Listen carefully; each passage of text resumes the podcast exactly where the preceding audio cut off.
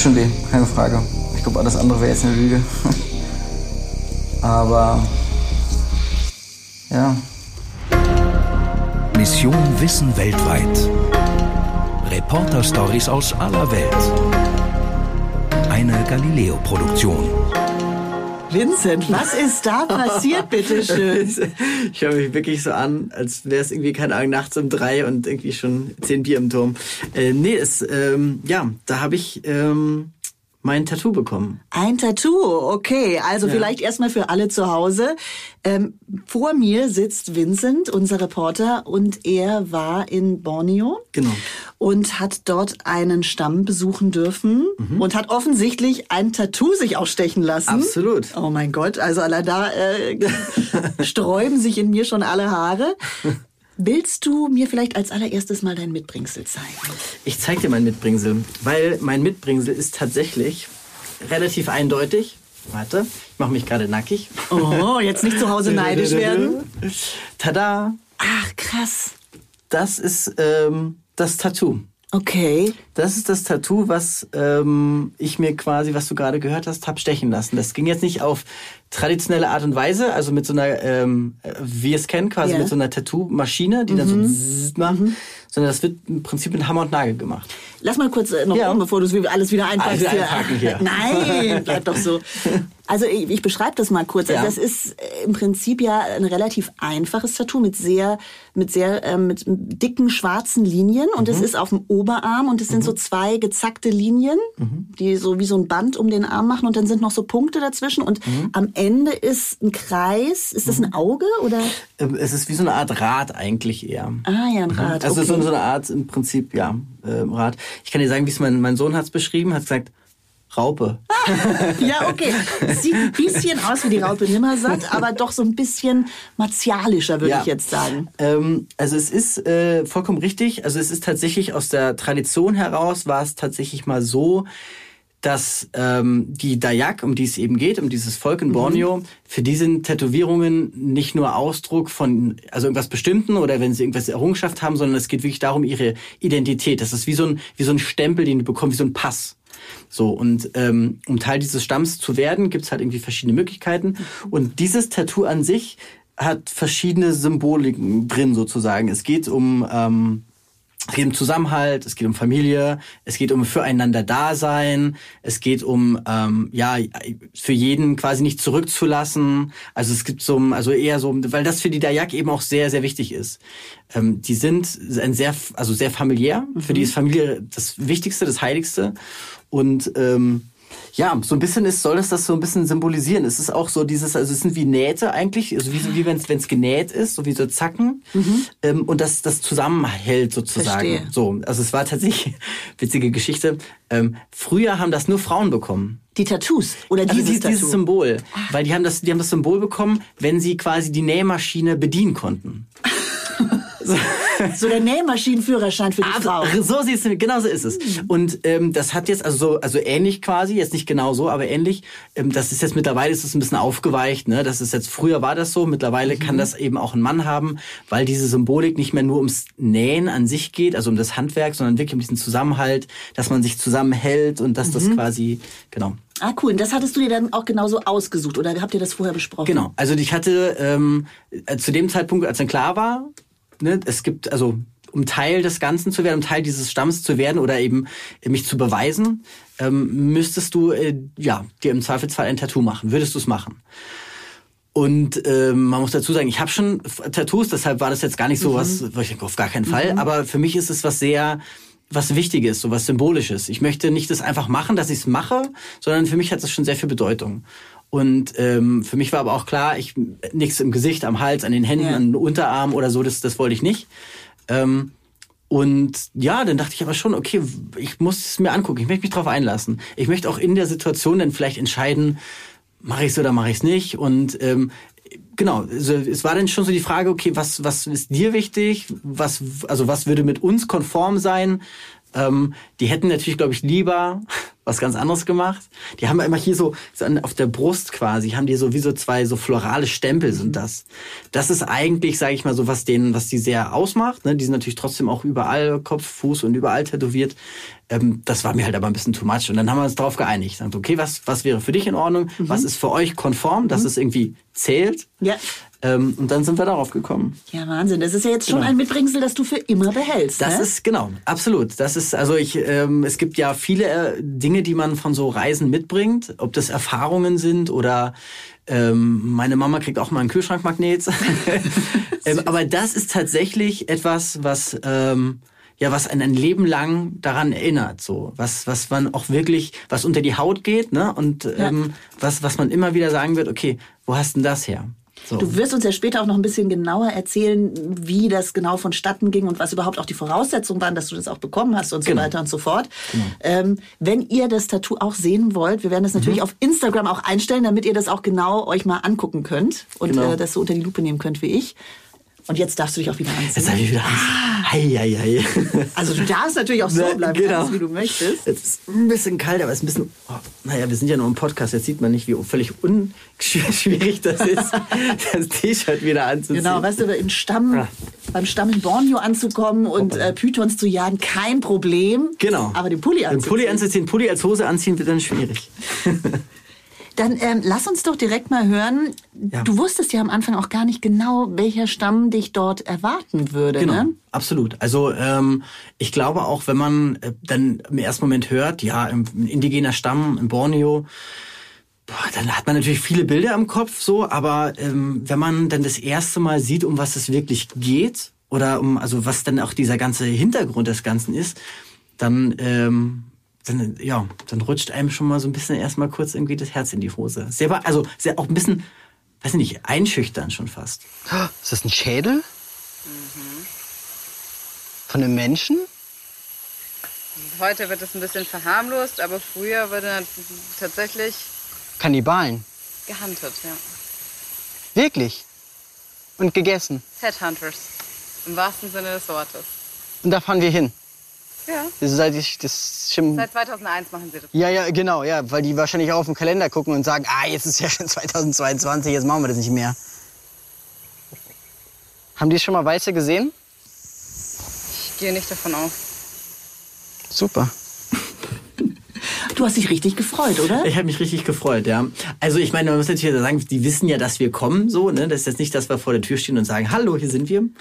Ähm, aber ja, aber es ist, also, es ist trotzdem, es ist ja, es ist wirklich, also es ist Dschungel, so, da, da sind halt auch einfach andere Gesetze, Regeln, so, ne, da, das, das spielt jetzt keine Rolle so ein bisschen vielleicht, ob du jetzt da gerade so weit irgendwie aus Deutschland angekommen bist und so. Man will ja auch quasi, ja, man, man geht natürlich mit Respekt daran, aber auch ein bisschen Ehrfurcht vielleicht so. Man weiß ja nicht genau, irgendwie was, was passiert halt eben vor Ort. Deshalb äh, ist die die Info, es sind also wirklich, also die haben früher Kopfgeld quasi irgendwie kassiert, weil sie Leute umgebracht haben und wirklich durch Kopf ab. Mhm. Also da ging es nicht darum, okay, im Gefecht die irgendwie ausgeliefert genau, oder sonst wo. Mhm. sondern also ja, so schlimm es klingt, die Person wurde getötet durch Kopf ab. So und also das, also die, die Vorstellung war ich so, wow. Nicht, dass die da noch mal einen haben, der noch nicht mitbekommen hat, dass man das nicht mehr macht. Oder ja. keine Ahnung, vom Stamm nebenan. So, der sagt, nee, wir wollen hier keine Weißen. Genau. Was soll das moderne Zeug? So. Und wie seid ihr denn jetzt dann dorthin gekommen? Also wie, du musstest ja wahrscheinlich, also ich kann mir vorstellen, das ist nicht, dass man da im Flugzeug landet und ähm, schnell mal mit dem Taxi hinfahren kann. Genau, das wäre schön, weil es wirklich, also es dauert sehr lang. Also nicht nur, dass man erstmal nach Jakarta kommt, mhm. also die Hauptstadt von äh, mhm. Indonesien, dann fliegst du nochmal weiter auf die Insel Borneo. Ähm, dann sind wir, glaube ich, nochmal inland geflogen mit so einer ganz kleinen Propellermaschine mhm. und dann fährst du erstmal noch sehr lange Auto sechs Stunden, glaube ich, mindestens. Also oder so, also vier Auch bis durch vier, den sechs Dschungel Stunden. dann, oder? Genau, also teilweise noch auf asphaltierter Straße mhm. und irgendwann äh, wird's halt super, also klassisch so, so, so einfach wilde Wege sozusagen. Ähm, bis du an den Fluss kommst und dann ähm, ist da eine sehr, sehr lange Brücke und da haben wir dann geparkt und äh, dann ging's los. Da wurde ich dann auch schon abgeholt. Ob ich hier richtig bin? Hello. Hey. Hi. Hello. Hey, I'm Vincent. Vincent, okay, welcome to Desa Mandala. Hey, how are you? Hey, I'm Vincent. Nice to meet you guys. Nice to meet you too. Wow, very impressive. okay, thank you. Thank you.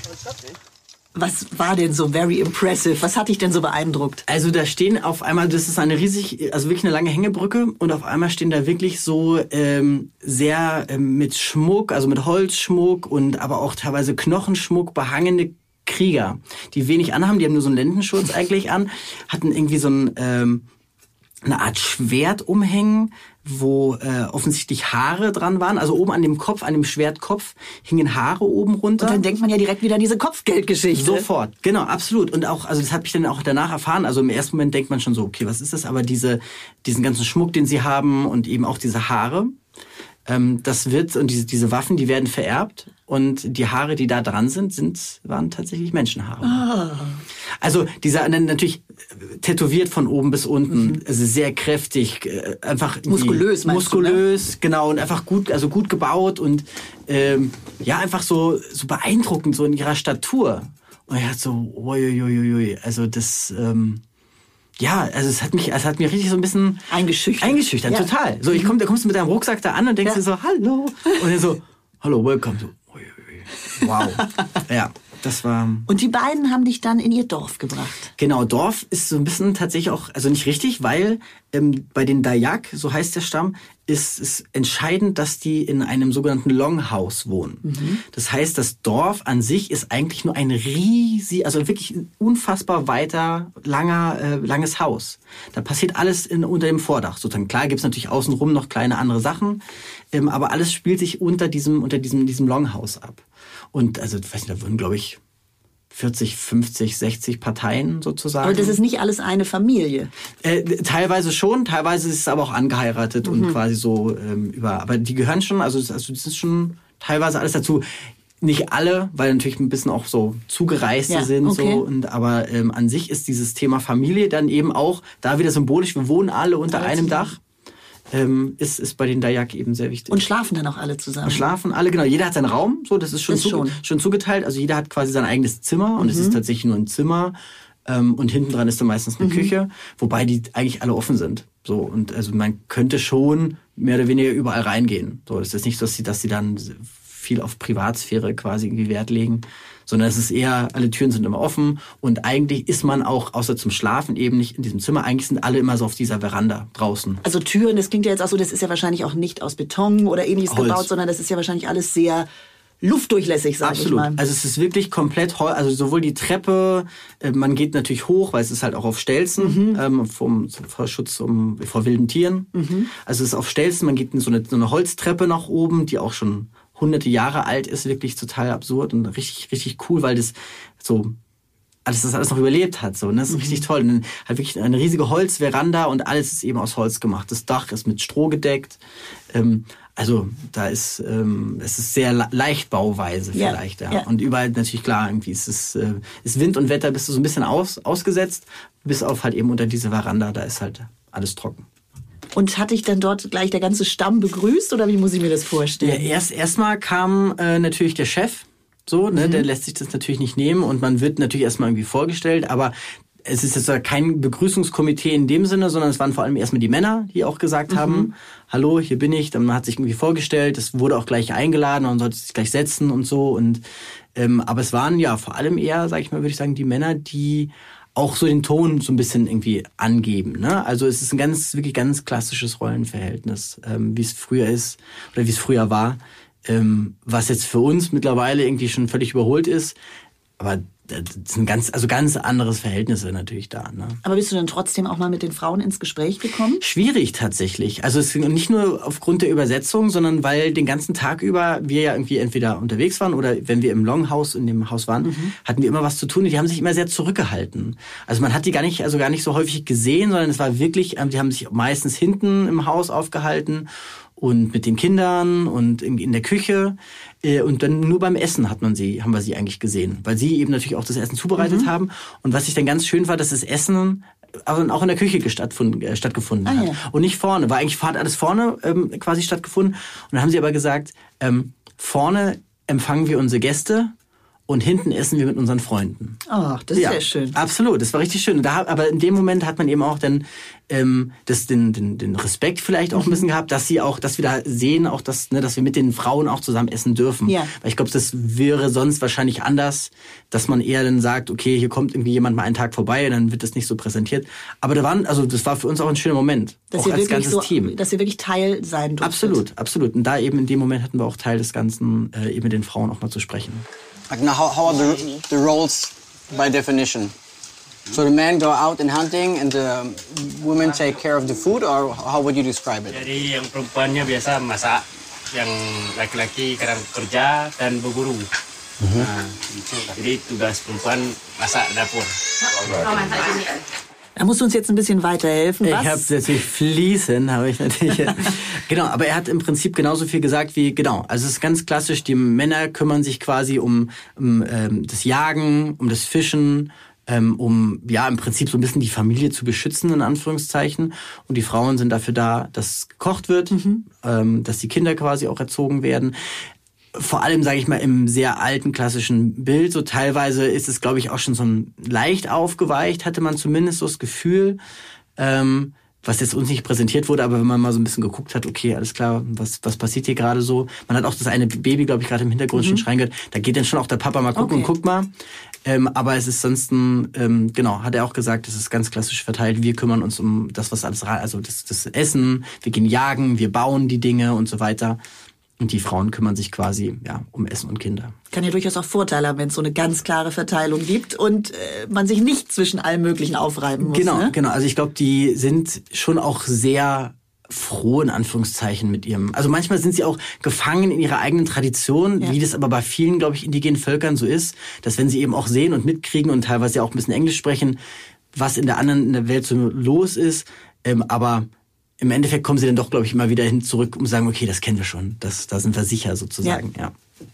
Und dann ähm, kam ja auch ein spannender Moment, nämlich mit dem Übernachten. Also das finde ich ja eine große Herausforderung, weil ich meine, du musstest ja dann auch in diesem Longhouse übernachten. Genau. Und da gibt's ja eben nicht äh, keine Klimaanlage, kein Moskitonetz an irgendeinem Fenster oder so, Nee. keine, keine gemütlichen Betten wahrscheinlich auch, oder? Wie war das?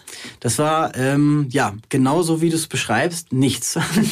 also es gab im Prinzip einen Holzboden. Ähm, also man hat uns dann auch angeboten und tatsächlich, ich weiß gar nicht wo, also da in der Ecke war so eine alte Matratze noch irgendwie, wo ich dachte, ja, Äh, es dann lieb- vielleicht lieber der Ja, Holzboden. es ist lieb gemeint, irgendwie, ich verstehe ich, also ich überhaupt ja auch irgendwie eine nette Geste, Ja. Mhm. dass man uns das überhaupt anbietet, so, ne, und natürlich nicht selber, aber ähm, es war klassisch Boden, also sprich Isomatte.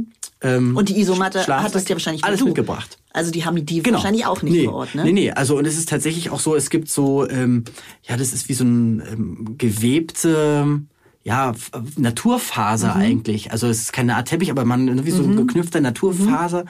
Ähm, und darauf wird geschlafen. Also das ist das. Mhm. Also so ähnlich wie diese Strandmatten, die man noch früher Absolut, hatte. genau richtig. Genau so ist es. Genauso sieht es aus. Und teilweise eben ist auch nicht nur in den Zimmern, sondern eben auch noch draußen auf der Veranda und dann wird es da hingelegt und dann kann man da schlafen. Weil es ist ja auch abends, es ist nachts sehr warm. Also du brauchst eigentlich auch nichts großartig anziehen. Also mein Schlafsack, das war wirklich nur wie so eine Art, ja, wie so ein Spannbetttuch sozusagen, das ist ganz dünn. Nur dass man so ein bisschen was irgendwie, aber ansonsten alles mitbringen. Und ähm, ja, viel ist, also Moskitoschutz, ist, Ist da nicht. Ist da nicht. Also klar, ich hatte ein Moskitonetz irgendwann. Ich dachte mir so, ah, packe ich das jetzt aus oder nicht? Bin ich ein Weichei? Ja, naja, du bist ja auch so ein bisschen in der nächsten, wenn die jetzt, was denken denn die Leute so, ne? Die sind alle so total so harte Krieger und dann kommst du da an und fängst du dann dein Moskitonetz zu spannen. Dann denkst du, mach ich mal vielleicht mehr. Aber ich habe mich dann dazu irgendwie durchgerungen, als die Tür zu war, dass ich dann doch irgendwie auf war. Und war dann auch ganz froh, weil, ja, das ist Dschungel. Also das Ja. ist, da ist wirklich alles, was da kreucht und fleucht, ähm, findet dich erstmal wahrscheinlich irgendwie interessant. Ich finde das halt nicht so cool. Ja.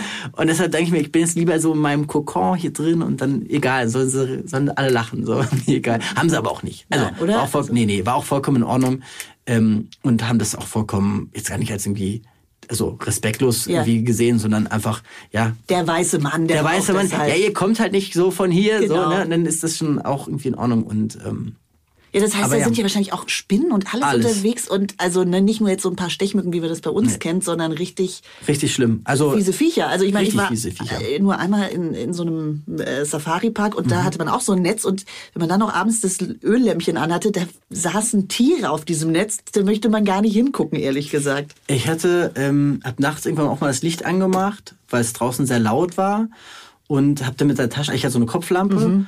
und ich hatte, also es war jetzt nur eine Motte, ist das nicht so schlimm, ne? aber wollte ich auch nicht im Gesicht haben. Mhm. Ja. Die war wirklich so Handgroß. groß, handgroß. Weil ich dachte, das gibt's und das war das ein, also das, um Gottes Willen, was ist denn da draußen noch alles? Und Ja. ähm, ich habe ich hab panische Angst vor Spinnen, kommt noch dazu. Das Ist natürlich im Dschungel ein bisschen schwierig. ist sehr schwierig und äh, ist auch witzig. Also es ist interessant, weil mich immer viele fragen, wie machst du das denn? Ich habe immer so das Gefühl, beim Arbeiten oder beim Drehen, dann kann man das so ein bisschen ausblenden, weil man sich halt auf andere Sachen konzentriert. Aber im Nachhinein will man sich gar nicht vorstellen, an wie viel Krabbelfiecher man gerade vorbei ist. Oder also die Vorstellung, dass man in so ein, so ein Spinnennetz reinläuft, ist da oh Gott, furchtbar. Und ähm, genau, deshalb habe ich mir auch dann mein Mos Moskito- oder Insektennetz, quasi mehr oder weniger Spinnennetz aufgebaut, weil ich das die Vorstellung irgendwie nicht ertragen konnte, dass da nachts irgendwie Spinnen unterwegs sind. Ich bin total, I feel you, total nachvollziehbar. Und konntest du denn dann ein bisschen schlafen? Äh, wenig, was jetzt nicht unbedingt tatsächlich an den Spinnen oder an meiner Spinnenphobie lag, sondern ähm, ja, ähm, ich hatte so ein bisschen das Gefühl, dass unsere Ankunft gebürtig gefeiert werden musste. Was wir als Kamerateam oder irgendwie wir als, als Team, die vor Ort waren, jetzt natürlich nett fanden, aber wir hatten natürlich eine sehr lange Anreise und waren wirklich einfach müde und wir wussten ja, am nächsten Tag geht's los. Ja, war denn draußen war noch Party. Okay. War richtig Party. Also die haben sich haben sich wirklich krachen lassen. Die haben natürlich jetzt nicht also ne irgendwie keine Ahnung Musikbox und bla bla. Also da wird halt selber gesungen, da wird halt laut erzählt, da wird halt ne dann natürlich wird da auch was getrunken und so und Tür rein, Tür raus und da war richtig Durchgangszimmer ohne Ende. Das heißt an, an Schlaf war nicht zu denken. Ähm, Hättest du oder eigentlich auch mitfeiern können. Ich hätte eigentlich mitfeiern. Ich war auch mal kurz davor gesagt, komm, jetzt stehe ich halt auf. Was soll's? Und habe mich dann aber so ein bisschen ja zusammengerissen, weil ich halt wusste, am nächsten Tag geht's halt früh los, weil der Tag beginnt auch nicht mit ja Wecker 8.30 Uhr, sondern es wird früh hell und dann geht's los. Weil der Tag muss genutzt werden. Das heißt, um wie viel Uhr? Also hell wird's, glaube ich, bestimmt um halb sechs, fünf, halb sechs fängt's an. So, Okay. und wir sind dann so gegen sechs, geht quasi der Tag los. Und da, da lagen draußen auch noch ein paar, die es dann wahrscheinlich nicht mehr ins Zimmer geschafft haben, die es wirklich haben krachen lassen.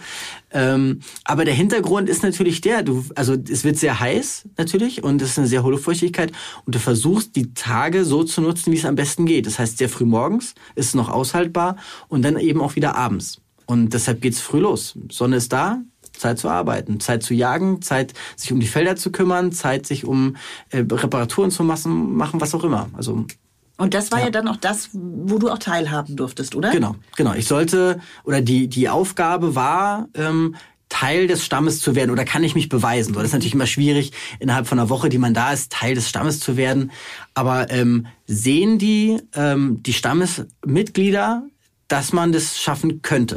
So, ne? Also mit und auch ehrlich, also es wäre auch, es ist vollkommen legitim zu sagen, du, schön, dass du da warst, aber es, du bist halt nicht dafür gemacht. Und natürlich sind wir als, sage ich mal, Mitteleuropäer schwer gemacht für den Dschungel. Das, also ich habe, unser Körper ist einfach auf viele Sachen nicht ausgelegt, so ne.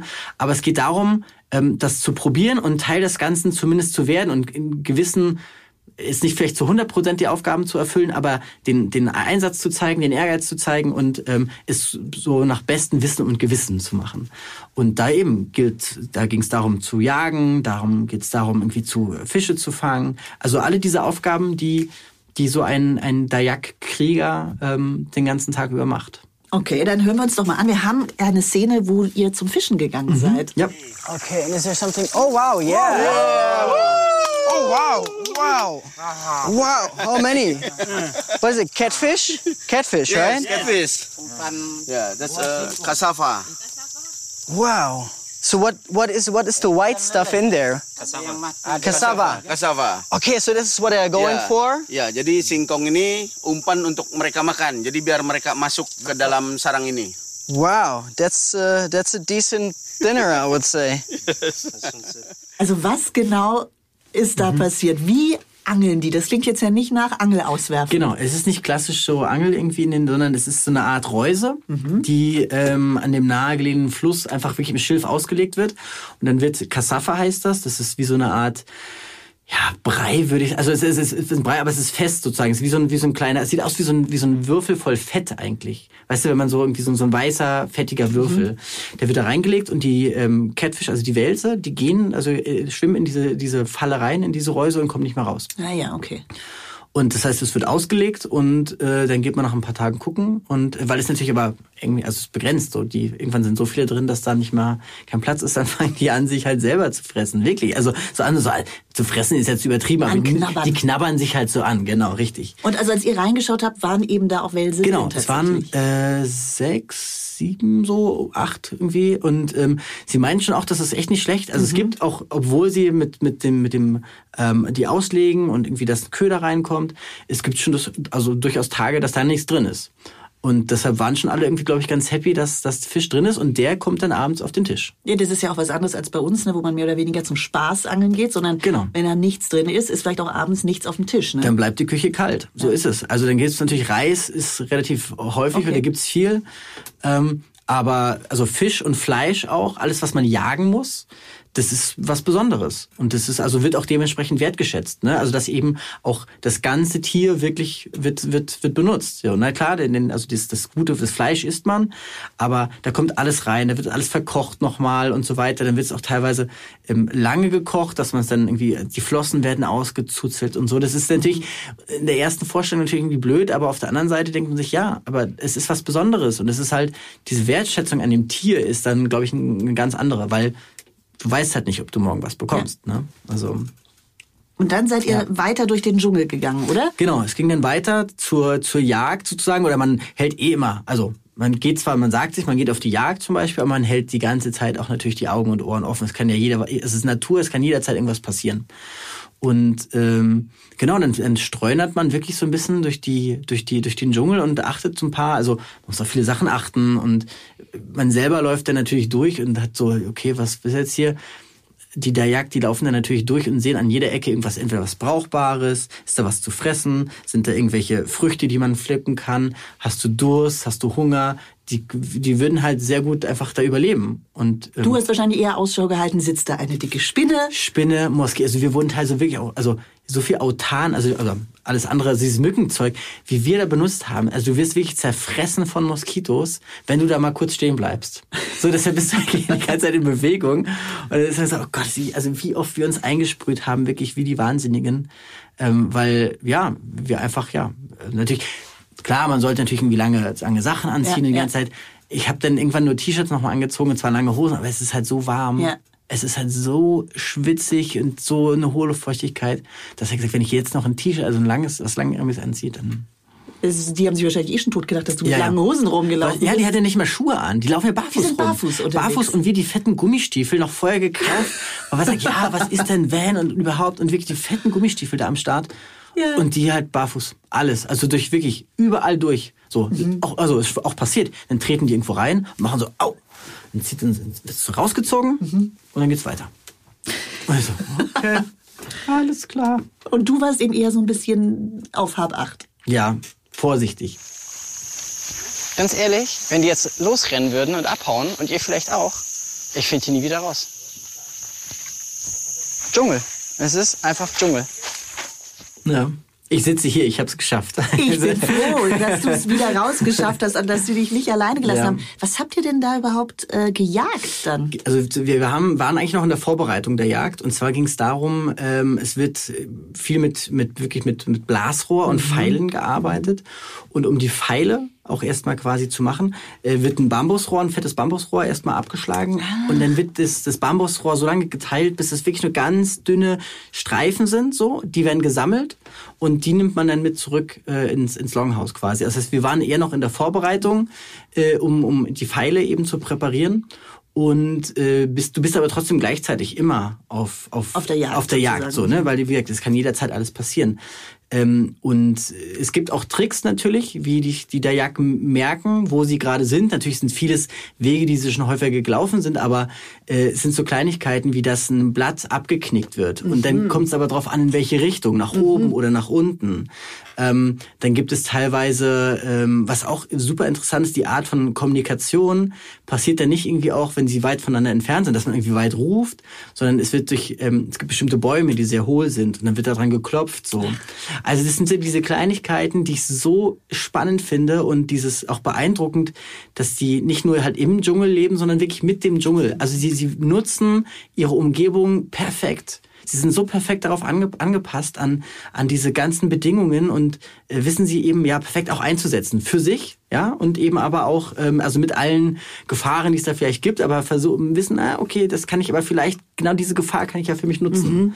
Das finde ich immer das wahnsinnig Beeindruckende an, an, oft an indigenen Völkern. Und du hast dann ja auch versucht, dir das auch so ein bisschen anzueignen. Hast ja auch versucht, mit diesem Blasrohr zu schießen, oder? Ja, genau. Ich habe das hab's versucht, weil es war auch eben, auch das war Teil ähm, der Aufgabe beziehungsweise der ja, Mission, zu sagen, okay, kannst du, wenn wir dich mit auf die Jagd nehmen, musst du dich ja irgendwie beweisen können. So und dann, wenn du musst du eben auch mit Blasrohr und Pfeilen umgehen können. Welche Tiere werden damit erlebt? Ähm, oft sind es Vögel, äh, nach Vögeln wird viel geguckt, aber ja auch kleine Affen werden geguckt, aber alles was ähm, was auch so ein bisschen in, in Reichweite ist. Mhm. Also das kann auch mal ein kleines kleine Wasserschweine sein. Es sind aber auch äh, teilweise also wirklich Schlangen. Auch Pythons werden zum Beispiel Okay, gejagt. auch zum Essen dann. Zum Essen genau. Pythonfleisch ist also wenn du eine Python fängst, Mhm. ist das wirklich das ist so ja, äh, der, der heilige Gral sozusagen. Nicht nur, weil es natürlich wahnsinnig a- anstrengend und gefährlich ist, sondern es ist auch sehr schwierig. Und auch viel Fleisch, wenn die Es ist viel. Fleisch, Mhm. absolut, genau. Also das, das, das Schl- Schlangenfleisch gilt auch als eben das was Besonderes und ähm, das also eigentlich wird nach allem gejagt, was sie was sie vor die Flinte kriegen so ein bisschen. Natürlich klar wird's dann bei größeren Tieren wird's natürlich schwierig automatisch, aber auch die Giftpfeile, also die die Pfeile die haben teilweise, also haben sie, wir haben es das nicht gemacht, aber sie haben es auch erzählt, dass teilweise so aus verschiedenen Pflanzen Gift zusammengemischt wird. Das brauchst du ja, sonst wirst du mit so einem kleinen Pfeil. Kommst du nicht weit. Kommst du nicht weit. Genau, ne? Und von daher, aber gerade dieses, also du läufst wirklich mit so einem 2,50 Meter langen Blasrohr, läufst du dann wirklich durch den Dschungel und hast deine Pfeile dabei und ähm, setzt die natürlich auch wirklich vorsichtig ein. Du willst ja auch nicht, dass dann die Tiere aufgeschreckt sind. Du musst genau zielen. Das Blasrohr ist sehr schwer. Ähm, aber alle diese, diese, also diese Übung, dass ich quasi irgendwie mich damit beweisen würde, wenn wir jetzt auf die Jagd gehen, das musste ich natürlich auch machen. Wir haben es auf Wasserflaschen erstmal geschossen. Aber es hat erstaunlich gut funktioniert. Also am Anfang gar nicht. Und dann durch halt irgendwie natürlich auch meine, meine Buddies, die ich an meiner Seite hatte, die dann ein paar Tipps geben. Guck mal, dass du es so machst. Guck mal, dass du es so machst. Guck mal, dass du quasi wirklich, also nicht nur pustest, so, sondern aus dem ganzen, wirklich der ganze Körper muss da quasi mit durchgehen und so, richtig so ein, dass du da so Druck aufbaust und ähm, das haben die mir gezeigt so und das hat dann irgendwie auch tatsächlich zum Glück ganz gut funktioniert auf einer auf eine Plastikflasche. So Okay, was sich, die sich nicht bewegen kann. die sich nicht bewegen kann. Und ich glaube auch ganz ehrlich, ich hätte auch im Zweifelsfall, wenn es dann im Endeffekt dazu gekommen wäre, ich hätte wahrscheinlich auch nicht auf ein Tier. schießen können. sozusagen. Ja, genau. Also oh, jetzt, ich hätte, ich verstehe das total und ich glaube, man muss sich da auch davon völlig frei machen, dass es äh, eben, es gibt keinen Supermarkt, das gehört da zum, Ja. zum Leben. Ja. So, das ist halt und die machen das nicht aus Spaß, sondern es geht wirklich ums Überleben und das respektiere ich total. Und ähm, aber ich, für mich wäre das eher weiß ich nicht, zu schwierig gewesen. Ich, wenn ich das Tier nur verletzt hätte, dann humpelt es weg oder sowas. Deshalb hätte ich das schon den Profis überlassen. Aber ähm, es ging schon auch darum zu zeigen, wärst du in der Lage. Und ähm, Und da hast du dich ganz gut ja, angestellt. da war ich tatsächlich auch ein bisschen überrascht von mir selber. So, ich, und ich glaube auch, wir haben alle außenrum waren dann das erste Mal so, Hä? Wie hat er das denn gemacht? So, also die waren dann schon auch, dass das ähm, war ja dann auch, auch cool zu sehen, auch für einen selber. Man, man, man könnte Man das könnte. so. Genau.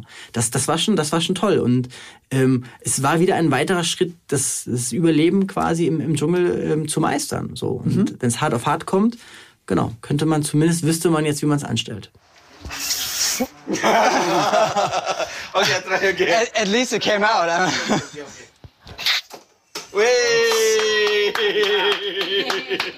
wow. Okay. But I had a good teacher. Krass. Okay. Wow. That's cool. That's like Okay. one more. One more, Yes, okay. please. Yeah, yeah, yeah. Äh, da merkt man, du warst angefixt. Ich war richtig on fire. Ja, das ist, das, das hat dann irgendwie auch ein bisschen Spaß gemacht. Ja, das glaube ich. Wenn man es halt dann irgendwie mal die Technik so ein bisschen raus hat und natürlich klar wird natürlich, wenn ich es jetzt sofort machen müsste, wird es vielleicht wieder beim ersten Versuch sein, dass er gerade so rausfällt vorne. Aber ja, vor Ort, das war schon, hat, war cool. Und haben die denn auch dort so, ich sag mal, wenn wir jetzt von, von einem Stamm im Dschungel reden, hat man ja auch gleich im Kopf irgendwelche Rituale, Zeremonien, irgendwie sowas. Gibt's da, hast du sowas auch erlebt? Genau, auch das ist Teil des Ganzen, auch so ein bisschen so, vielleicht so diese Aufnahmezeremonie war das auch so ein bisschen, also es war jetzt nicht Teil davon, dass man sagt, eben, du musst das jetzt machen, aber man wollte das auch, glaube ich, für uns, weil wir natürlich eben als, als, äh, als Deutsche, als Mitteleuropäer einfach mal da, da waren, die Weiße, die da waren, äh, wollte man schon auch so ein bisschen, dass wir Teil des Ganzen sind. Und ähm, da wird sehr viel auf, also mit, mit Spiri Spiritualität gearbeitet, mit, mit Gewürzen, mit Rauch, mit Feuer, aber auch mit Opfertieren. Ähm, also da wird dann, ja, irgendwie flog irgendwann mal so ein Huhn über unser Kopf. Oh Gott. Aber also viele Opfergaben eben auch. Also es geht im Endeffekt darum, wirklich Opfergaben zu bringen mhm. und die, die, die Götter zu beschwören und irgendwie für, für gute Ernte zu beten, für Gesundheit, für die Familie, für eine erfolgreiche Jagd. Ähm, da ist Glaube spielt dann eine ganz, ganz große Rolle. Also ähm, teilweise auch christlicher Glaube. Also das ähm, Mischt ich sich auch, dann so. Genau, mischt sich so ein bisschen. Ähm, aber so die traditionelle Art und Weise so und darauf sind- waren sie, glaube ich, auch sehr stolz. Ähm, dass, dass das Traditionelle immer noch da ist. Also klar gibt es auch viele von den Dayak, die mittlerweile in der Großstadt leben, die dann teilweise eben auch zu Besuch kommen. Aber der Stand, viele Leute sind wirklich noch, obwohl sie vielleicht schon in der, sage ich jetzt mal, Zivilisation wohnen, haben so starke traditionelle Wurzeln, dass ihnen das extrem wichtig ist. Und dazu gehört eben auch der Glaube. Äh, Und ähm, das, das haben wir auch erlebt, dass dann es wird viel gebetet, viel gesungen, teilweise schon so ein bisschen, ja, ähm, sich in Trance so ein bisschen begeben hat, dann wird getanzt, dann wird Musik gemacht. Das gehört alles dazu. Ähm, es wird viel Tee gereicht und auch viel, sie, ja, die haben immer so ein Selbst, wie so eine Art Selbst, also wir würden wahrscheinlich sagen, es ist ein Bier, was man getrunken hat. Es ist nicht hochprozentig, aber ne, es ist selbst gebrautes Zeug, was irgendwie die ganze Zeit gereicht wird und äh, es wird immer gegessen und auch das, weil wir es vorhin einmal schon hatten, darum kümmern sich die Frauen, dass dann quasi Ja. bedient wird, in Anführungszeichen. Die Männer sitzen so in einem großen Kreis, auch teilweise die Kinder schon, also im kleinsten Alter, ähm, die, die Teil dieser Zeremonie dann sein werden. Und dann gibt's noch mal, dann gehen die Dorfältesten sozusagen, gehen, machen noch mal eine andere Zeremonie und es dauert sehr lang, also bestimmt drei Stunden oder so. Okay. Wir können hier mal einen ganz kurzen Ausschnitt vielleicht Ja. uns anhören.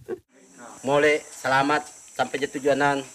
Semoga kamu selamat, semoga kamu anjuk dari lancar. Pit yang ikati. Maka dabarikan kaman sunen ninan lambat jeka jeka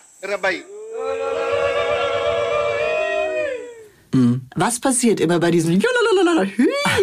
Man trinkt. Man trinkt. ja, das ist tatsächlich. Das ist quasi Prost. Das ist wie, wie so ein Prost, genau. Also es wird immer, ähm, wird vorher quasi irgendwas wird erzählt und dann stimmen alle mit diesem da stimmen dann quasi alle ein, dann erhebt man sozusagen das Glas und trinkt einen Schluck. Also man wird es nicht, also wird nicht mehr geäxt, wenn es reicht, auch wenn man quasi einen Schluck trinkt. Das ist, das ist immer dann ähm, Das Ritual. Das Ritual, genau, das ist Teil des Rituals. Und ähm, es wird immer viel gebetet. Und man hat irgendwie die ganze Zeit auch oft Slamat gehört, das ist so ein so Slamat Bagi, heißt glaube ich irgendwie Guten Morgen, Slamat, mhm. also es wird dieses Wort kommt relativ häufig irgendwie in der in der Sprache vor. Und ähm, ja und es ist, es ist eben es ist alles sehr ich weiß nicht, also ich finde so interessant, dass, dass ich das hier in Deutschland habe ich damit so gar nichts am Hut. Also ich bin nicht, also ich habe mit Glauben nicht so richtig was zu tun und bin gar nicht spirituell und da, da triggert mich das gar nicht.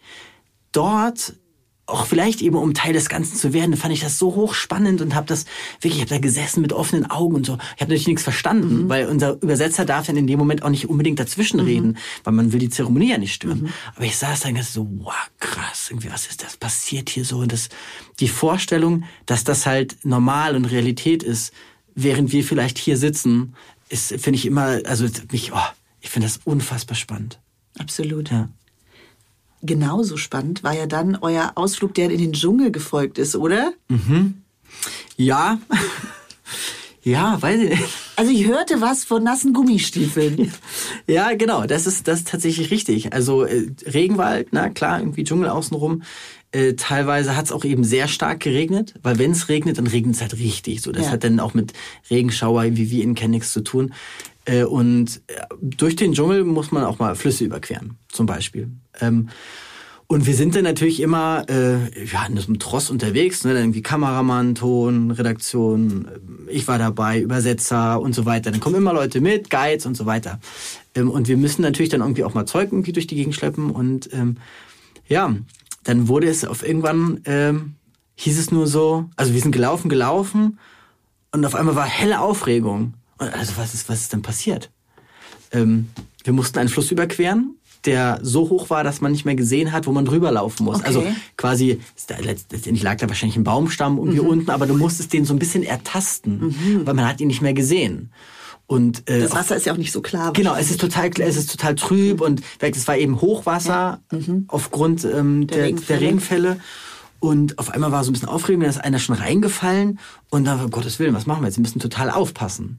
Weil du willst da auch nicht unbedingt reinfallen. Ja, du ne? weißt ja auch nicht, was da so drin ist. Du weißt ne? nicht, was da drin ist, du weißt auch nicht, was da unten drunter ist. Wie du sagst, du siehst es nicht, es total trübes Wasser. Ähm, und dann war das wirklich so ein leichtes Vortasten eigentlich. Oh, das klingt unheimlich. Ja, und dann natürlich ist es halt so hoch wie am Gummistiefel an, aber egal, weil es läuft eh alles voll.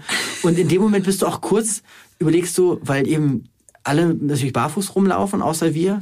Ich sag, ja gut, jetzt ist auch egal. Jetzt laufe ich halt auch barfuß. Ja, da machen Gummistiefel dann ja auch nicht mehr so viel Sinn, Null, wenn sie volllaufen. null, ne? weil ich meine, da kann ja auch alles reinlaufen. Ah, ne? Der dieser Blut, Gedanke. Blutegel, Ja. alles Mögliche. Keine Ahnung, was halt da irgendwie in so einem Wasser so unterwegs ist. Mhm. Ähm, ich habe es dann trotzdem lieber angelassen. Ich, ich, hatte, ich hatte dann doch, weißt du, okay, lieber habe ich jetzt vollgelaufene Gummistiefel und ich musste die jetzt gleich wirklich aus, also ausschütten. So, Ja gut, jetzt erst, lass uns mal hören, ob ihr es Ja. überhaupt über den Fluss genau, geschafft habt. richtig, richtig. No, no, no, no, you're good.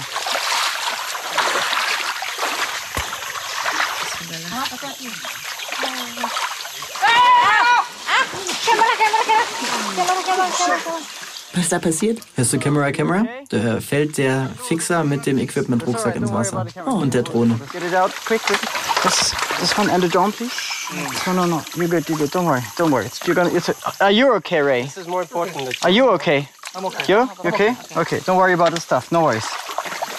Ray, I can't, like, sie hinten ist komplett nass. Ich weiß nicht, wie weit es durch ist. I can't see. Can't tell. Das ist wurscht. Okay, ich muss mal kurz, ich muss nur kurz meine, mein Wasser aus den Gummistiefeln machen. Also, okay, ihr hattet nasse Füße, aber ihr habt es Ja. geschafft. Wir haben es dann drüber geschafft. Auch das Equipment, man hat ja am Anfang gehört, dass jemand reingefallen Ja. ist. Ähm, das war einer der Übersetzer, der Teil vom Equipment getragen hat, also wo dann irgendwie so im Rucksack Batterien und so ein ganzen Kram irgendwie drin ist, Akkus und äh, Objektive, der reingefallen ist, weil das einfach rutschig war. Genau, es war super rutschig, die war ein bisschen Strömung und dann hat also das war ähm, zum Glück auch alles in Ordnung so, ja, also er hat sich nicht verletzt und das Equipment ging dann auch tatsächlich wieder, irgendwie das haben wir getrocknet, aber das war sehr schwierig, weil gesagt, du hattest unter unter Wasser nur dieses kleine Brett, sehr rutschig. Wir haben es da versucht so ein bisschen rüber zu hangeln. Und weil das Wasser so hoch war, ist das halt auch natürlich in deine Gummistiefel gelaufen. Und das Wasser war kalt und so. Und dann haben wir es rüber geschafft und dann musste man aber wirklich die Gummistiefel ausziehen und dann so, kam da so ein Riesenschwall Wasser raus. Zum Glück nur Wasser, oder? Es Nur Wasser. keine Tiere ich hab, drin. Nee, ich habe mich danach direkt abgeguckt, ob irgendwelche Sachen da dran sind. Also es waren dann auch keine Fische drin, es waren keine irgendwelche Blutegel und so ein Kram, was, was ja auch... Also, Blutegel kommen ja dort sehr häufig vor. Total. Ne? Also das ist relativ, also auch normal sozusagen. Ja, das geht super schnell. Dass man muss noch nicht mal in Wassernähe sein. Das ist super schnell, dass du irgendwo das unter, unterm Pulli oder Mhm. Aber so. hattest du keine? Wir hatten keine. Nee, äh, zum Glück. Das ganze Team hatte, glaube ich, keine, wenn ich mich richtig erinnere. Nee. Auf einer anderen Reise hatte tatsächlich meine Redakteurin so. Ja, oh, ja, mir super, eklig. Also ich auch finde ich auch eklig. Ähm, Aber es haben, es hat alles, also allen ging's gut danach. Mhm. Alle haben es überlebt und das ganze Equipment hat es auch überlebt. Aber das war natürlich wieder mal so ein Moment, wo man sich dem bewusst ist, wo man hier gerade ist. Also das ist, wir sind. Das ist nicht kontrolliert. Genau, das ist nicht. kon- Du hast jederzeit kann wirklich alles passieren. Natürlich achtet man auf Dinge oder natürlich sind ähm, ja wir im Vorfeld natürlich auch darauf bedacht. Okay, was erwartet uns? Aber du kannst in so einem in so einer Umgebung kannst du dich gar nicht richtig darauf vorbereiten, weil jederzeit kann kann wirklich alles passieren. Also wilde Tiere, gut, die Wahrscheinlichkeit ist sehr gering, ne? aber es kann natürlich, man muss sich dem immer bewusst sein. Das heißt, du bist immer so ein bisschen auf Alert. So, das kann, keine Ahnung, jemand kann umknicken, jemand kann in irgendeiner giftigen Pflanze vorbeilaufen. Jemand kann von irgendwas gebissen werden. Also nicht nur Moskitos, sondern irgendwelche anderen Ja, du kannst ja Viecher. irgendeine Krankheit äh, Alles. einfangen, ne? So, oder du fällst auf einmal in den Fluss. So, und dann wird dich auch da, keine Ahnung, knickst du um, hast eine offene Wunde, hast danach eine Infektion, Ja, keine ja, genau. Ahnung. Und das, das so Momente zeigen dir dann nochmal so, wow. Okay, Leute, kurz mal durchatmen, einmal sammeln, sind alle okay. Aber ja auch total spannend. Ja, genau. Auch die, also genau diese, das ist halt dann die andere Seite, dass genau dieses Unerwartbare macht es ja eben auch So interessant. für uns interessant, ne? Weil wir auch nicht so wissen, was, also was geht vor sich so. Viele Dinge sind natürlich im Vorfeld abgeklärt, was man vielleicht irgendwie sehen und machen möchte, aber wie es vor Ort ist, wird, also es ist oft wirklich einfach ein, wir gucken mal, was passiert. Und das ist toll. Jetzt muss man ja sagen, eure Jagd, also Fische habt ihr zwar gefangen, aber Ja. bei der Jagd wart ihr ja leider nicht erfolgreich. Das Nee. heißt, die Chance, in den Stamm aufgenommen zu werden, hast du quasi verpasst. Genau. Aber du hattest ja dann noch eben eine weitere Option. Genau. Die, ähm, die letzte Option war es denn letztendlich auch, ähm, war denn die, der Vorschlag, na gut, für uns ist, sind viele Dinge wichtig. Ähm, natürlich klar, Jagen und so weiter, das hat nicht geklappt, aber ähm, Tätowierungen sind für uns Ausdruck unserer Identität. Ähm, wir kriegen Tätowierungen als Kinder, wir kriegen, wenn wir gewisse Dinge Als Kinder werden die schon auch schon, tätowiert. genau. Ah, Ich ja, glaube, also, also, also Kind im Sinne von, ich glaube, 10, 12 Mhm, haben sie erstes, hat, also einer unserer meiner Buddies als erstes bekommen sein Tattoo. Das haben, die haben verschiedene Symboliken. Die wichtigste sind hier oben auf der Brust sozusagen oder im, im Brust, oberen Brustbereich sind es oft so florale Muster. Mhm. Das sind wie so Blumen, die so eine Art Identität halt ihnen geben. Ähm, wie ein Pass, so, ne? oder so ein Reisepass, Mhm. äh, Ausweis, so irgendwie. Die. Aber dann gibt es eben auch verschiedene andere Tätowierungen, die man, bei- wenn man eine bestimmte Sache gejagt hat. Oder zum Beispiel, wo wir es auch vom Thema sind ja, also frühere Headhunter sozusagen, die ähm, ja, Köpfe abgeschlagen haben. Ähm, die, also traditionelle Art und Weise, die der Jagd, die hier am Kehlkopf ein Tattoo haben, das so eine Art Tribal-Muster hat. Das hat man früher bekommen, wenn man schon jemanden den Kopf abgeschlagen hat. Gut, das ist Heute, heute ist das auch sehr natürlich, ähm, ja, Mode schon Mhm. fast ein bisschen, aber der traditionelle Grund ist tatsächlich, weil man jemanden den Kopf abgeschlagen Okay. hat. Aber ich bin ja froh, dass du keins Ich hier habe an dieser keins. Stelle hast. Genau, ich habe keins. Ähm, aber natürlich war, also ich stand zur Wahl oder die, mir wurde quasi, mir wurde zur Wahl gestellt. Du hättest dir auch so eins aussuchen dürfen. Ich, ich glaube, ich hätte alles machen dürfen. aber nur weil du jetzt eben Gast warst. Also es kann jetzt nicht. Genau, also äh, ja, natürlich auch, weil ich zu Gast war Ja. und weil die natürlich wussten, um was es geht. Es kann nicht, nicht jeder kann hingehen und sagen, ich hätte gern Ja. das und das. Also es war denn schon Teil dieser Aufnahme quasi so ein Stück weit. Aber das Motiv an sich, äh, es wurden Vorschläge gemacht, da war jetzt nichts am Hals dabei, weil ich halt gleich gesagt habe, okay, Mhm. alles, was halt irgendwie im sichtbaren Bereich ist, möchte ich einfach nicht. Ähm, und dann gab es verschiedene Auswahlmöglichkeiten, was ich mir vorstellen könnte oder was mir wichtig ist, was eben den Dayak auch wichtig ist, weil jedes Tattoo nicht einfach nur aus Spaß gemacht wird oder aus optischen Gründen, sondern es hat, alle, jedes Tattoo hat eine Bedeutung. Und ähm, dann, genau, ging es irgendwie darum, okay, was könntest du dir vorstellen? Okay, was ich toll fand, dass sowohl für die Dayak eben als für mich Familie irgendwie sehr wichtig ist. Und dann haben wir uns dann darauf geeinigt, dass ähm, Auf dieses Familiensymbol. auf dieses Familiensymbol, diesen Zusammenhalt, es, wir halten quasi, also niemand wird zurückgelassen, so, darauf haben wir uns dann geeinigt. Und dann ähm, auch auf die Stelle, eben auf den Oberarm. Ähm, sie wollten eigentlich erst auf den Unterarm, weil auch das ein bisschen noch traditioneller wäre. Aber natürlich muss man ein paar Abstufungen machen. Also man muss natürlich, also ich kann jetzt nicht da also zurückkommen und habe dann irgendwie wie Mike Tyson damals nach der durchzechten Nacht irgendwie so das halbe Gesicht tätowiert, sondern ich muss natürlich ein bisschen darauf achten. Aber das war trotzdem alles noch konform. Also auch da hätten die Dayak jederzeit sagen können, du kannst es dahin machen, aber das zählt nicht. Ja. So, also es war der Ort und das Symbol war quasi konform mit, dann bist du quasi, kannst du Teil unserer Gemeinschaft werden. Und jetzt ist es aber ja so, dass es ist ja nicht die Technik, das hast du ja am Anfang auch schon erzählt, nicht so wie bei uns das gemacht Mhm. wird, sondern dass noch sehr mit viel Handarbeit betrieben wird. Ja. Das tut ja dann wahrscheinlich auch wesentlich mehr Das, weh. das genau, das tut weh. Das ist ähm, also ja, weil wirklich, wie du sagst, Handarbeit. Mhm. Das ist mit, mit zwei kleinen Stöckchen, mit Hammer und Nagel. So. Also in einer Hand hat er quasi einen kleinen Nagel, in der anderen Hammer und klopft Genau. dann immer so die Tinte rein. Es sind, es sind zwei kleine Stöckchen sozusagen. An dem einen Stock ist dann eben im 90-Grad-Winkel quasi nach unten eine Mhm. Nadel, die Tätowiernadel. äh, in der dann eben auch immer wieder diese Nadel eben in das, äh, die Farbe getunkt wird. Und auf der anderen Seite hat er so ein kleines Hämmerchen mhm.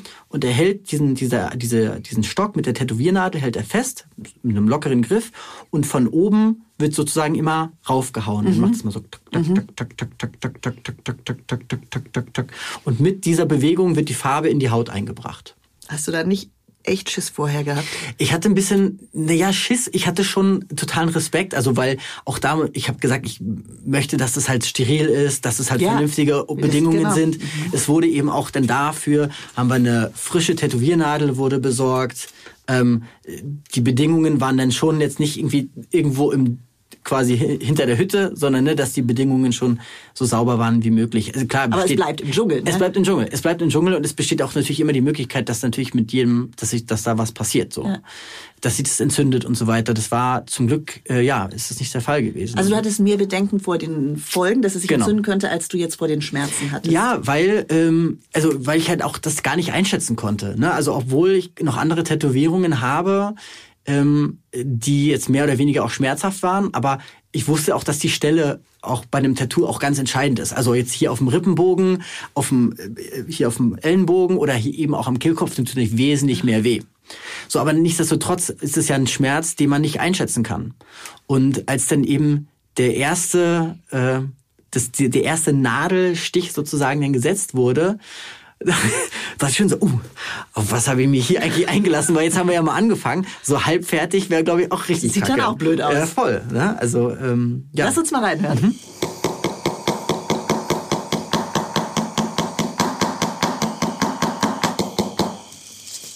Es tut schon weh, keine Frage. Ich glaube, alles andere wäre jetzt eine Lüge. Aber ja, Resignation. Ja, man hört, du denkst, okay, Mist, aber jetzt Ja. muss ich durch. Ja, also es ist, man muss dazu sagen, es war tatsächlich schon sehr spät. Also weil wir den ganzen Tag ja auch schon wieder irgendwie, ich weiß gar nicht, was wir gemacht haben, aber es war spät. Es war, ich war natürlich dementsprechend müde. Ich habe auch so ein bisschen gelegen, dass man so ein bisschen so die Stimme so ein bisschen. Aber natürlich klar, ich habe mir in dem Moment schon gedacht, war das jetzt die richtige Entscheidung? Weiß ich nicht so richtig, ne? Weil es ist, ist schmerzhaft, keine Frage. Also auch alles andere wäre natürlich eine Lüge. Das tut natürlich weh, auch wenn jetzt die Stelle am Oberarm vielleicht jetzt nicht die schmerzhafte an sich ist, aber man bekommt trotzdem mit jedem Mal, wo dieser Hammer auf diesen Nagel haut, rammt quasi eine kleine Nadel in deine Haut. Und natürlich tut das weh. Du brauchst mir nicht zu erzählen, ich habe ja nur ein winziges Tattoo und da habe ich schon gedacht, was habe ich getan? Ja, genau, genau. Also äh, das, ähm, aber umso umso schöner oder also wenn man dann quasi das dann irgendwo auch ein bisschen dran gewöhnt hat, ein Stück weit, ähm, umso schöner ist es dann, äh, wenn man okay, jetzt zieh's durch. Mit jedem, mit je, weil mit jedem Nadelstich kommt man ja auch ein bisschen so seiner seiner seiner seiner Aufgabe oder der der Erfüllung der Aufgabe ein bisschen näher. Aber das heißt, wie lange hat das gedauert? Oh, das ist, oh, das war lang. Ähm, wir haben eine Pause gemacht, tatsächlich auch, weil ich kurz gesagt habe, wir wollen mal kurz eine Pause, mal was trinken. Ähm, also zwei Stunden, mindestens zweieinhalb Stunden, fast drei Stunden. Also weil, äh, ne, also jeder, jeder, jede Linie muss gemacht werden, da muss teilweise nochmal nachgearbeitet werden. Und allein schon diese Punkte, die du Ja. siehst, das sind ja, also da sind ja trotzdem haut da bestimmt 50 Mal Ja, da ja, drauf. klar. Das dauert wirklich schon lange. Es braucht auch mal zwei Leute, also einen natürlich, der tätowiert und einer, der dich quasi ein bisschen hält, der die Haut immer spannt, der Mhm. ihm quasi dann immer die Arbeitsfläche frei macht. Ähm, genau. Aber also ich würde sagen zweieinhalb, drei Stunden bestimmt. Oh mein Gott, da warst Ja. du doch wahrscheinlich sehr froh, als es vorbei Voll, war. absolut. Ja. Also ich war eigentlich einfach nur noch happy.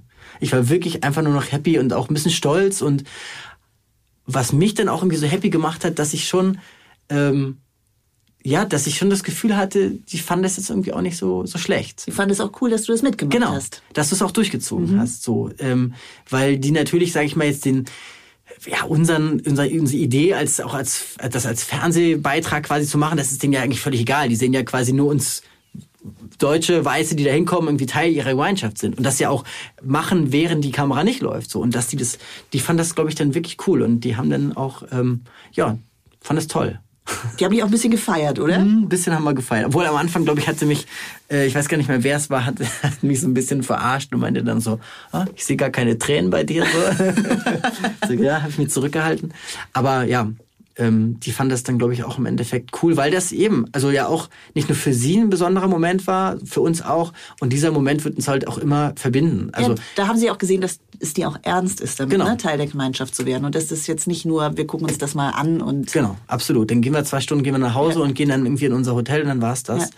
Ähm, also ich werde für immer, wenn ich also natürlich dieses Tattoo haben und immer da eine Geschichte von zu erzählen haben, aber ich glaube auch, dass für die Leute vor Ort, auch das wird immer eine Geschichte sein. Natürlich kann ich sagen, weißt du noch, als Vincent da aus Deutschland, dieser weiße Typ, der dieses Mückennetz aufgespannt genau, hat. als der kam und der hat sich tätowieren lassen. So, ne? Also Ja. auch das ist, glaube ich, äh, verbindet diese, also diese Geschichte, dieses, dieses Erlebnis vor Ort verbindet uns alle, die, Teil- die Teil dieses Ganzen waren. Und das ist eine, das ist eine schöne Vorstellung, das zu wissen.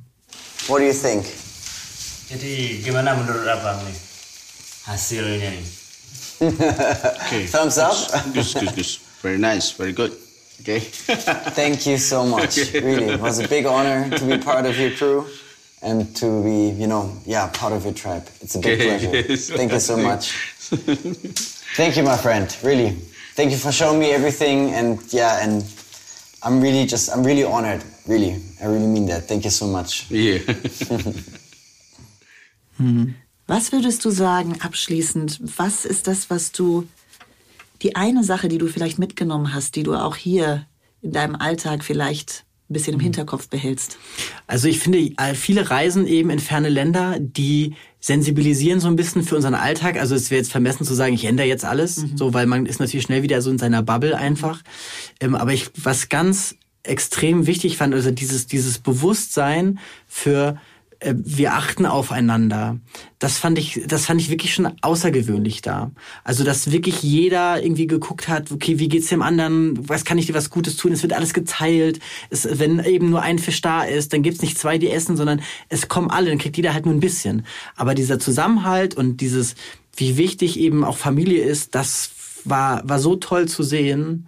Und äh, diese Herzlichkeit, das, das nehme ich auf jeden Fall mit. Und das, glaube ich, also dafür habe ich wieder so ein bisschen, da hat man viel mehr Sen Sensibilität wiedergefunden. Und Respekt auch. Respekt, genau. Respekt voreinander, also gegeneinander, gegenseitig Respekt zu zeigen. Ähm, und dass man eben auch, ja, ja klar, irgendwie materieller Wert natürlich für viele einfach immer Luxus ist, ein Stück weit, und Annehmlichkeit für uns, das aber dort einfach auch gar keine Rolle spielt. Ich hätte mein Handy auch zu Hause lassen können, weil man eh keinen Empfang hat. so, weißt du, also, es, also das, das sind so Sachen, die, die, die bringen einen manchmal wieder einfach so ein bisschen zurück auf den Boden. Klar macht man natürlich das Erste, was man macht, wenn man am Flughafen ist, man macht sein Handy an. Aber äh, man hat ein, man, dieses Bewusstsein ist so, ja, so so nochmal noch mal so gestärkt dafür. Und das nehme ich mit. Respekt, Anerkennung ähm, und wichtig, die, also der Auch diese Zusa Gemeinschaft. Zu- Zusammenhalt der Gemeinschaft, ähm, das manchmal, glaube ich, gerade in der aktuellen Zeit wichtiger ist denn je. Ist denn je. Vincent, vielen, vielen Dank, dass du uns diese spannenden Einblicke gewährt hast. Vielen Dank, danke, dass ich da sein durfte. Und äh, ja, ich habe ja was, was man, was ich auf jeden Fall immer mitnehme. Und nächste Woche solltet ihr auch auf jeden Fall bei uns reinhören, denn dann gibt's eine Folge, auf die ich mich schon ganz besonders freue. Denn da erfahren wir, wie man den Bruder von Verbrecherlegende Pablo Escobar treffen kann. Nämlich ganz einfach per Airbnb. Meine Kollegin Sheila, die war unterwegs in Medellin, der einst gefährlichsten Stadt der Welt. Und ihr könnt gespannt sein, was sie uns da zu berichten hat. Bis dahin, tschüss, macht's gut.